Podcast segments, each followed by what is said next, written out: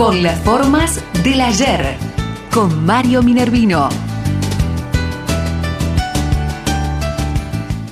Pensaba que nos habíamos olvidado de usted, Minervino, pero no, no es así. No, sí, siempre ¿Eh? presente. Ahí está, como nos gusta a todos nosotros, ¿eh? muy, muy bien. Bueno, ¿qué nos trajo hoy? Bueno, vos sabés, hoy Juan iba a ser deportivo un poco el tema, eh, evocando la inauguración de la cancha de Olimpo. Fue en enero de 1942, Olimpo inauguró su cancha de fútbol, la misma que ocupa hoy actualmente, tomando como una esquina referencial O'Higgins y Ángel Brunel, por ejemplo.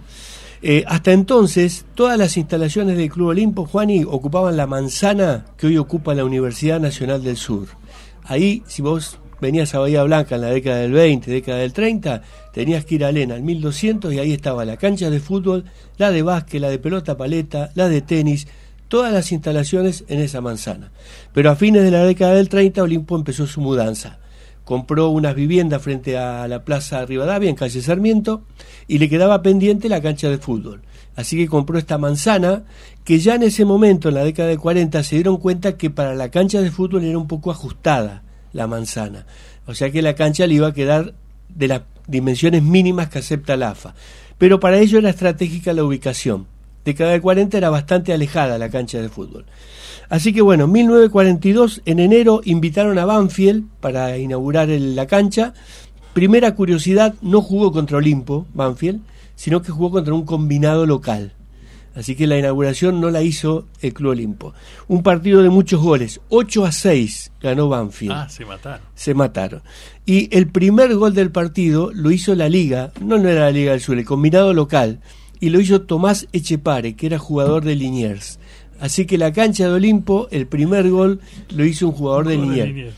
Echepare hizo cuatro goles ese día, con lo cual eh, se lo miró desde equipos de, de, Buenos Aires y San Lorenzo se lo llevó el año siguiente y jugó durante dos años en San Lorenzo. Hasta fue tapa de gráfico Tomás Echepare, eh, que ser tapa de gráfico en esa época era la consagración máxima que uno podía tener. Así que bueno, eh, ese fue el partido inaugural y habló ese día eh, Roberto Carminati, que era el presidente del club y el gran hacedor de este cambio. Por eso el estadio lleva hoy su nombre. Te digo un, una anécdota final, una curiosidad. El estadio se llama Roberto Natalio Carminati. Eh, es difícil saber de dónde salió el Natalio, porque en realidad Carminati se llamaba Roberto Nicolás Carminati.